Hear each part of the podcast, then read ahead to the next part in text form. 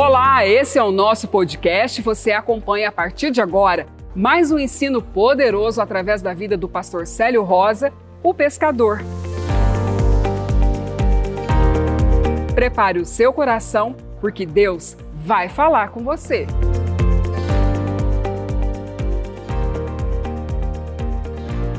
Quem anda com Jesus é feliz todos os dias. Quem anda com Jesus é feliz até chorando. Quem anda com Jesus é diferente. Tem uma expectativa, tem uma esperança, tem um, um sentimento diferente, não vive de qualquer forma. Já alguns anos que eu tenho vivido nesse lugar, um lugar muito bom em Deus, um lugar onde eu não sei o que é tristeza, eu não sei o que é angústia, eu não tenho opressão, eu não tenho desníveis. Hoje eu estou bom, amanhã eu estou ruim. Não, eu todo dia está bom. A dor ela vem, mas ela vai embora rapidinho. Bate na minha vida e o mesmo que bate na sua. A diferença está só num comportamento. O diabo ele nunca vai perder para o WO. WO é quando dois times marcam de jogarem e um time não vai. Aí o outro que foi ganha. O diabo nunca vai perder por WO na sua vida, ele sempre vai comparecer. Para perder, mas vai comparecer. E a forma dele comparecer é trazendo todo o lixo para tua vida, mas você não tem a necessidade de receber lixo. Você não tem a necessidade de ser movido por más notícias, por maus rumores. Você não tem essa necessidade. Não é as circunstâncias naturais que pode ditar o ritmo da sua vida. O ritmo da sua vida é ditado por aquilo que você crê. Porque tudo é possível ao que anda com Deus. Porque se não andar com Deus, não crê nele. Amém? Eu sou assim bastante curioso para conhecer mais o meu Senhor. E conhecer o meu Senhor significa que eu preciso passar muito tempo com Ele e eu fico assim pensando em Jesus em todos os aspectos. Eu tiro tempo para meditar sobre o nascimento de Jesus, a gestação de Maria, como é que foi o que o anjo falou, os detalhes que o anjo disse, é o nascimento dele lá na manjedoura, os reis magos levando presentes para ele, os pastores de Belém é, pararam seus serviços de pastoreio, deixou o rebanho sozinho e desceu para conhecer o Salvador, porque foi um dia diferente, foi um dia de graça muito diferente. Eu procuro envolver a minha mente com essas coisas, e quando eu envolvo a minha mente com o sobrenatural, eu começo a viver também o sobrenatural. E quando o natural vem até mim, isso não me abala. E eu vejo Jesus então nascendo numa humilde cidadezinha, num vilarejo, num povoadinho. Eu vejo Jesus crescendo naquele povoadinho junto com os parentes mais próximos dele ali. Eu vejo Jesus aos 12 anos de idade dando uma escola de teologia para os mestres e ensinando os mestres e deixando todos de boca aberta pelo tamanho da sabedoria dele. E depois Jesus some de cena. Mas quem ora em línguas e quem anda com Deus não fica sumido, porque nós sabemos o que, que ele estava fazendo. Ele passou dos 12 anos até os 30 anos trabalhando com o pai dele na carpintaria. Ele passou trabalhando de carpinteiro e ele foi um exímio carpinteiro. Dos 12 aos 30, ele foi tão carpinteiro que ele aprendeu toda a arte de carpintaria. E quando ele estava fazendo os milagres e as coisas, ele falou: Mas esse não é o filho de José, o carpinteiro? Esse não é o carpinteiro de Belém? Ele era chamado de o filho do carpinteiro. Quem olhava para ele achava que ele era simplesmente filho de José. Mas ele passou dos 12 até os 30 anos, ele passou 18 anos numa arte de construção sendo carpinteiro. E o gostoso de você ver um carpinteiro, que o carpinteiro ele tem uma forma toda particular de fazer a madeira se dobrar a ele. O carpinteiro ele pega uma madeira que é torta, toda torta, e ele dá um jeito nela e ele alinha aquela madeira e põe ela no jeito, e todos que olham vejam a perfeição. A madeira, até torta na mão do carpinteiro, ela fica certa. Então ele foi cuidar da arte de preparar a estrutura da igreja dele, sendo carpinteiro. Foi construir. Porque após o carpinteiro viria o marceneiro. E quem é o marceneiro? O marceneiro é o Espírito Santo. O carpinteiro faz toda a estrutura de uma casa. Jesus veio fazer a estrutura da igreja. Ele era o próprio projeto da construção da igreja dele. E ele veio construir você de tal maneira que quando bater na sua face, você não tem dificuldade de dar a outra face. Quando tomar o que é seu, você sabe que quem tomou está abençoado e que o que te deu traz de volta. Você consegue pensar assim? Não consegue, né? Por quê? Porque você está em fase de construção ainda. Mas quando você tiver construído, a igreja santa do Senhor, a igreja madura do Senhor, você começa a ver diferença. E você começa a não agir mais como um menino, agir mais como maduro, porque você está sendo construído. E todo o trabalho do Espírito Santo é mobiliar você, que agora o carpinteiro de Nazaré construiu a igreja dele, que é você. Madeira, fez tudo prontinho e fez de você uma casa linda e bonita, sem móvel. Adianta uma casa linda e bonita se ela não for decorada? Quando você desceu nas águas do batismo, o Espírito Santo, naquele momento, ele lavou você e lavou completamente o seu espírito, e você ainda permaneceu com uma alma suja e com um corpo sujo por causa do pecado diário. E nós sujamos todos os dias. E o marceneiro, que é o Espírito Santo, ele veio fazer os móveis dentro de você. Ele põe um móvel de paciência. Você diz: Esse móvel não está bom, joga ele para o lado de fora. O dia que você perde a paciência. Ele coloca um móvel do perdão dentro de você. O dia que você não consegue perdoar, você joga o móvel para fora. Ele coloca o móvel do amor dentro de você. Mas um dia você diz: Não, a gente está fazendo bem, está fazendo bem, está fazendo bem, e as pessoas só fazendo mal para a gente. Chega, eu não vou ser besta de ninguém mais. Quem nunca falou isso, levanta o dedo aí. Inclusive eu. Isso é jogar os móveis que o Espírito Santo trouxe para nós quando nós nascemos de novo. Ele falou: agora você vai viver assim. Essa é a nova casa. Mas tudo que a gente quer não é andar dentro da nova casa não é viver a nova casa. O povo de Israel, quando ele saiu do Egito, ele saiu do Egito com ouro, com prata, com riqueza, com massa que não levedou, com tudo de bom do Egito, eles saquearam o Egito. Era um povo liberto por fora, mas preso por dentro. Porque eles não deixaram o Senhor mudar eles por dentro. Eles foram resistentes às mudanças que o Espírito Santo trazia para eles. E eles foram perecendo no deserto. A tal ponto de que eles queriam, quando eles viram a única figura que representava Deus na vida deles, que era Moisés, passar um tempo mais em oração lá em cima no monte, eles falaram: vamos fazer para nós um outro Deus. E fizeram um bezerro de ouro e adoraram a criação mais do que o Criador. Eu vou te fazer uma pergunta e você responde para você mesmo. Você adora a criação mais do que o Criador? Você está preocupado em viver 100 anos ou você está vivendo para uma eternidade? Se você estiver vivendo para uma eternidade, você vai ter todos os benefícios de 100 anos, porque você já está transformando os seus 100 anos em eternidade.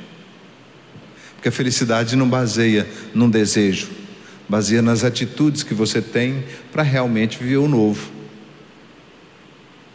Quem hoje que não quer viver um novo? Todos querem viver um novo. Mas para viver um novo, você precisa sepultar o velho. E às vezes nós ficamos velho e não consegue sepultar o velho. Eu sou o mesmo eu.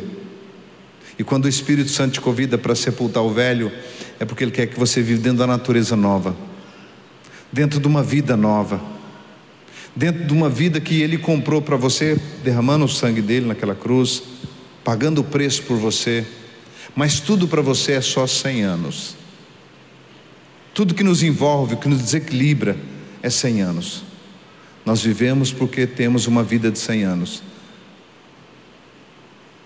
Nós temos onde dormir, nós temos onde comer, nós temos uma vida diferente, mas nós vivemos às vezes desesperados porque nós não estamos contentes. E esse descontentamento é pelo tanto de mundo que ainda tem dentro de você. Porque quando o reino de Deus está dentro de você, você anda desesperadamente desejando que Jesus volta. Se você tem medo de morrer, é porque você tem muito mundo dentro de você. Se você tem os fragmentos do mundo dentro de você, é que a vida eterna ainda não está reinando em você. Por isso que a vida eterna, ela é tão bruta que quando você está vivendo a vida eterna e a tristeza bate em você, a angústia bate em você, a escassez vem para te atacar, você diz: Eu não sou desse mundo, eu não vivo nos fragmentos desse mundo, eu vivo numa eternidade com meu Pai. E quando você tem essa convicção, essa certeza, tudo começa a mudar. Pastor Célio, não vem doença em você? Vem, filho, vem, vem de vez em quando, vem uns negócios cabulosos. Vem, mas não consegue parar. Essa é a diferença. Alguém já me viu mal-humorado, triste? Alguém já me viu desesperado por alguma coisa? Alguém me vê fazer alguma coisa que aos olhos humanos é doidura? E sei lá, Deus entra junto com a gente em umas coisas, porque eu não estou vivendo por cem anos. Eu sou salvo, eu sou eterno. Eu estou prezando a minha salvação. Eu prezo, eu todos os dias, amados, não tem um dia que eu paro e não penso assim, eu estou indo para o céu, eu estou indo para o céu, aquela alegria da salvação, sabe? Eu nasci de novo, eu sou filho de Deus, eu estou indo para o céu, eu sou salvo. Eu sou salvo, eu sou salvo. Eu agradeço a Deus. Tem dia que eu encho o céu de glórias, porque eu sou salvo. Eu não vou passar com o diabo e seus anjos na eternidade, eu sou salvo. Eu aceitei Jesus como Senhor e Salvador e tenho me esforçado muito para andar na conformidade com Sua palavra. Eu não estou querendo ajeitar a minha vida aqui, não. Eu já parei com isso, não vale a pena. Eu não dou conta de fazer isso. Ajeitar minha vida não é comigo, não. Eu não dou conta de ajeitar nem minha própria vida. Eu preciso de um Deus Todo-Poderoso. Queridos, eu quero te apresentar nessa noite um super-herói para você. ele é super-herói, ele é Jesus Cristo de Nazaré, ele que é o herói que salva você. Ele é o seu super-herói. A gente vê as crianças querendo ver o Homem-Aranha, ver as, os ídolos deles, e o papai vai lá e compra para ele o Homem-Aranha, veste uma roupinha nele de Homem-Aranha, ele acha que ele é o Homem-Aranha.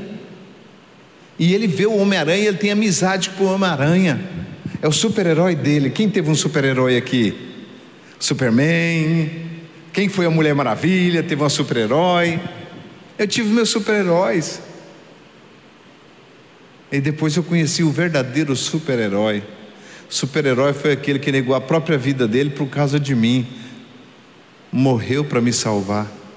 Ressuscitou para me ressuscitar. É meu super-herói. Eu sou viciado nesse super-herói. Ele é muito bom. Eu não consigo passar um tempo sem relacionar com esse super-herói. E às vezes, quando a gente começa a relacionar, os pedidos começam a acabar.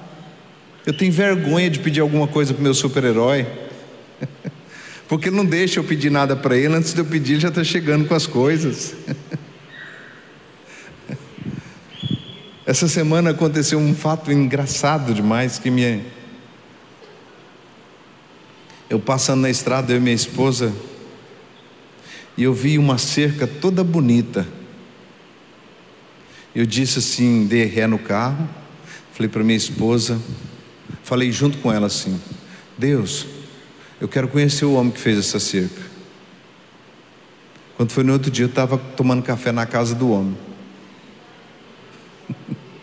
Meu super-herói arrumou todinho para mim.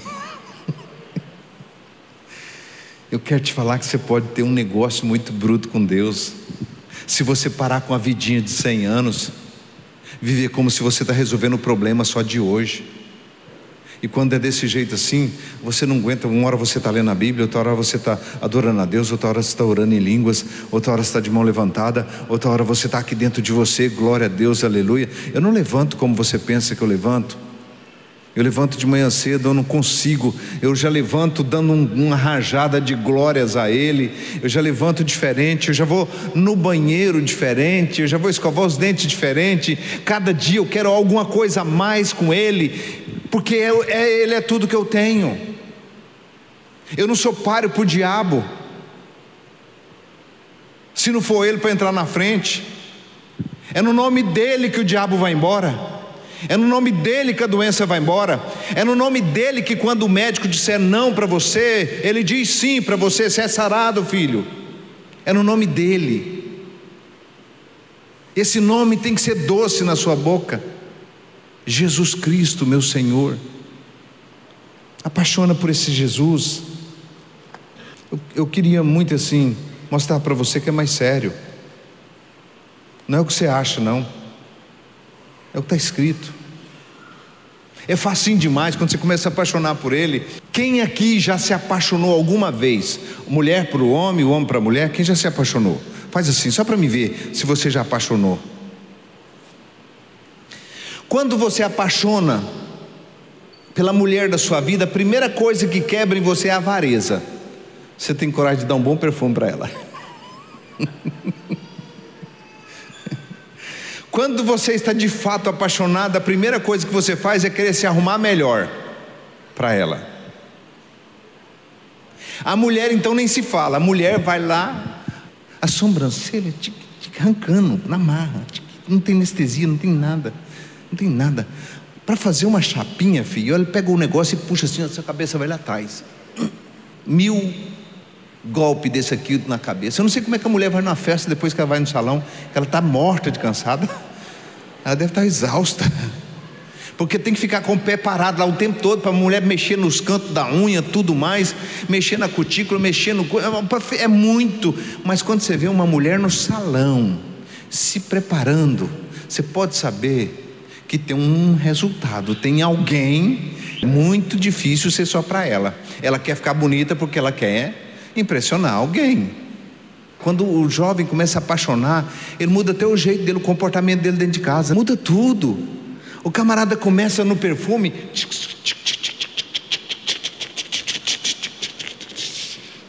Quando ele não está nem aí com nada, ele não está nem aí. Ele vai com a camisa toda torta para o trabalho, ele vai com a botina, vai com os dentes cheios de carne. Ele não está nem aí, filho. mas quando ele está apaixonado, ele começa a mudar toda a forma dele os movimentos dele é friamente calculados. E quando ele vai ver ela, então, nem se fala quando ele vai ver a mulher amada. Ele muda todo o comportamento, ele fica romântico, ele compra flores, ele dá presente, ele faz as coisas, a avareza já vai embora, ele já fala logo: essa aí eu pago, eu vou lá, eu compro, eu almoço, eu pago caro, eu faço tudo, porque está apaixonado. Quando você está apaixonado por Jesus, você louva Ele de manhã, você louva à tarde, você louva meio-dia. Ele está aqui na sua cabeça, está aqui no seu coração, o tempo todo você está pensando nele, você começa a respirar ele, e você você não está vendo, você não está sentindo, mas também você não está junto com a mulher amada do lado, ela está lá longe, lá no serviço dela, e você está lá no seu serviço do outro lado, e você está lá pensando nela. Eu vou sair daqui, eu vou passar na floricultura, eu vou comprar uma flor, não, meu sapato está sujo, eu não vou com uma botina de serviço, eu vou de um jeito diferente, e eu vou aparar a barba se tem barba, eu vou diferente, eu vou causar uma boa impressão, porque eu estou apaixonado. E quando você está apaixonado também por Jesus, Todo mundo percebe que você é apaixonado. Você não é ranzinza, você não é mal-humorado, você é meio bobão, sabe? Ou feio.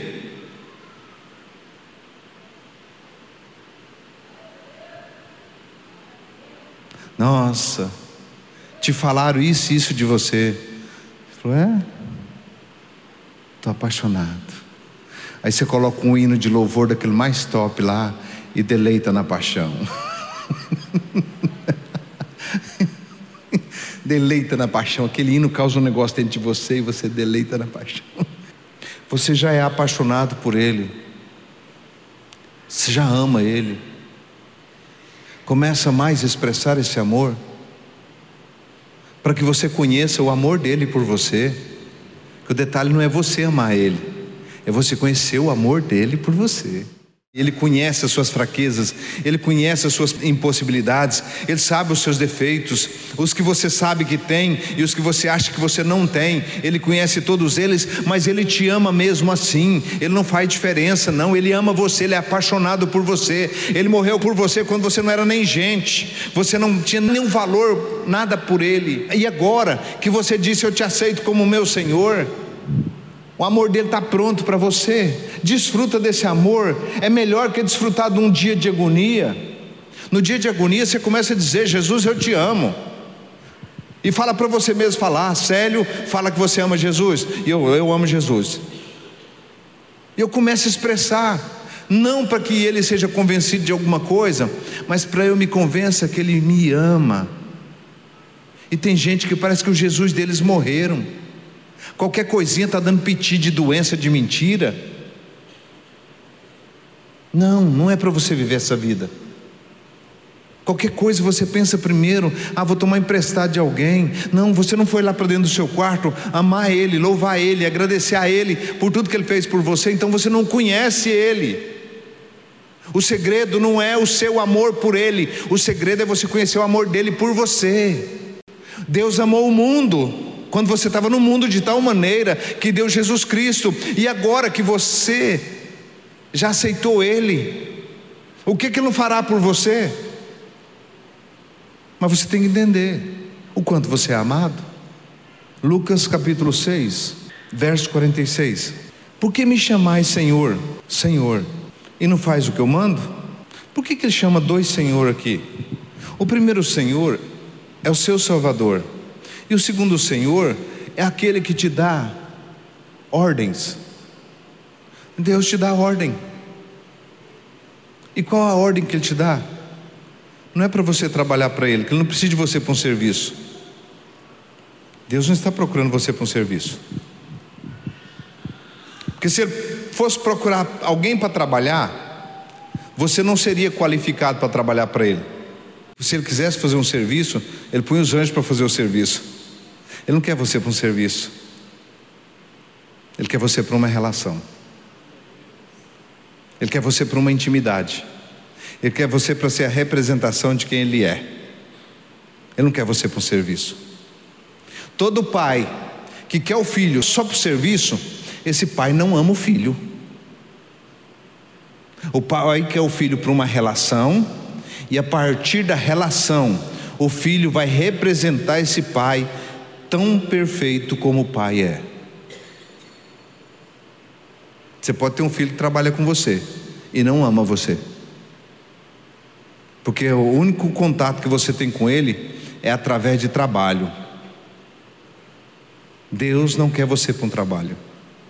Ele quer você para uma relação, para que através da relação ele possa manifestar as virtudes dele através de você, de quem ele é.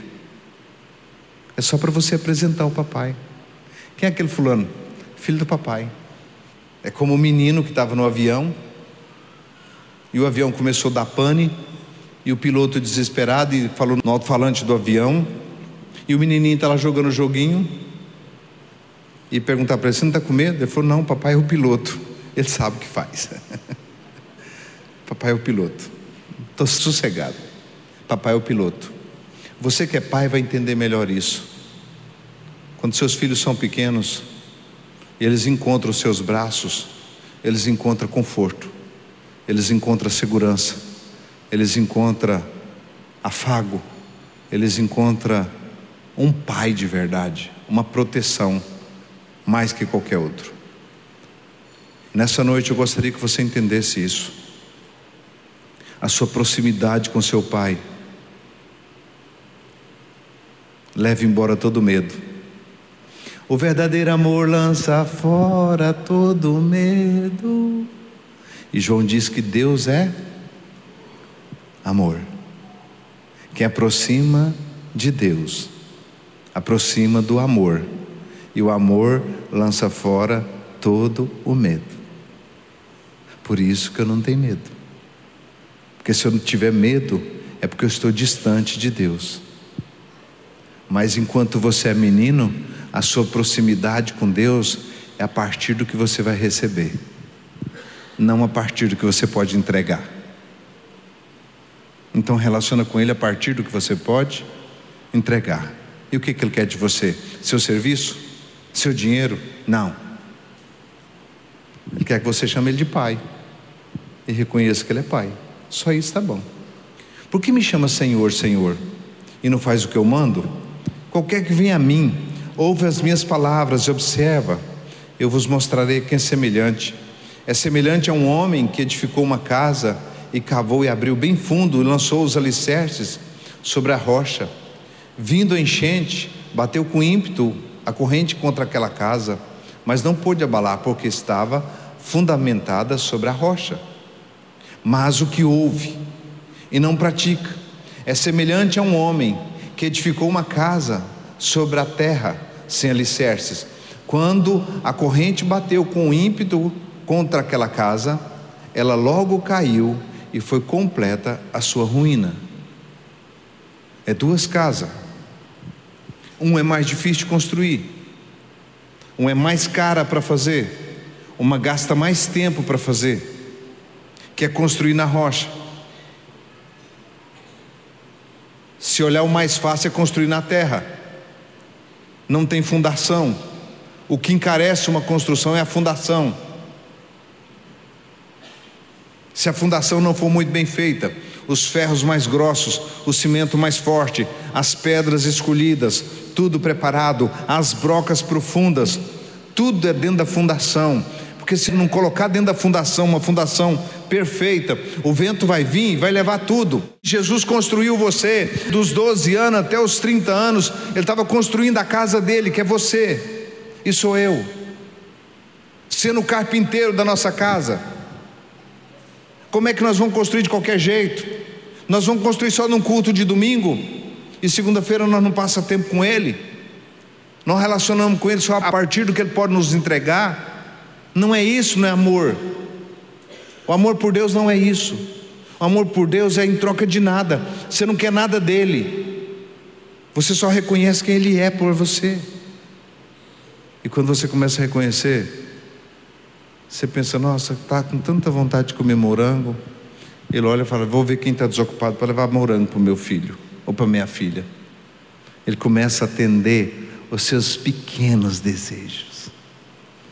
Ele dá sinal de amor por você. Porque talvez os que ele tem dado, você não tenha observado. Ar para você respirar, saúde, alegria, às vezes passando com você pelas provas. Esses aí você não entende ele. Então, quando você começa a relacionar, ele começa a dar sinais para você, começa a presentear você e fazer coisas que você sabe que é resposta vinda dele. Isso faz uma relação. E aí você ama não é pelo que ele te deu, você ama é por quem ele é. E aí você se apaixona. E quando você está apaixonado, quem apaixona fica meio bobo. Todo mundo sabe quem é um apaixonado. Você vai na beira dos rios, você vê numa pedra, eles entalham uma pedra e faz um coração e põe a letra da mulher amada.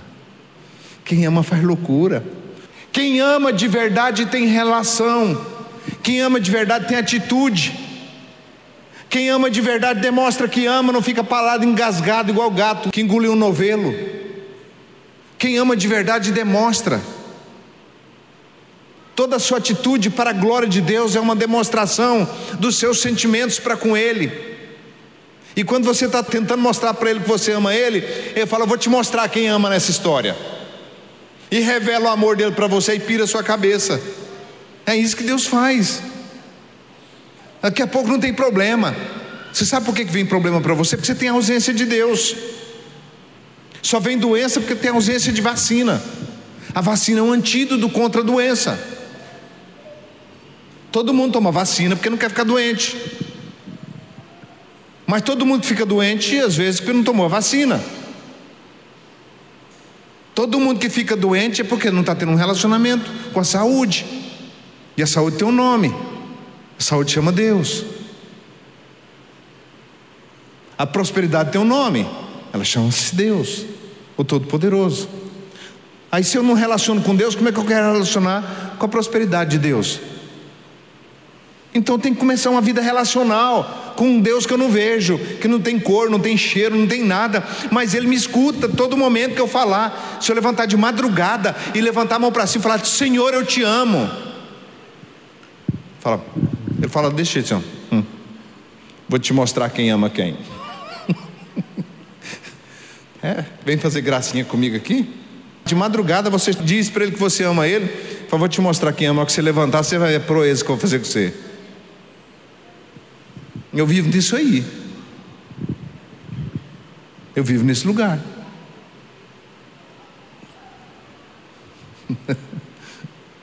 Você é apaixonado por Deus? As pessoas que estão em volta de você sabem se você é ou não, pelas loucuras que você faz. As loucuras que você faz retrata quem você é. Quem muito ama, muito amor demonstra.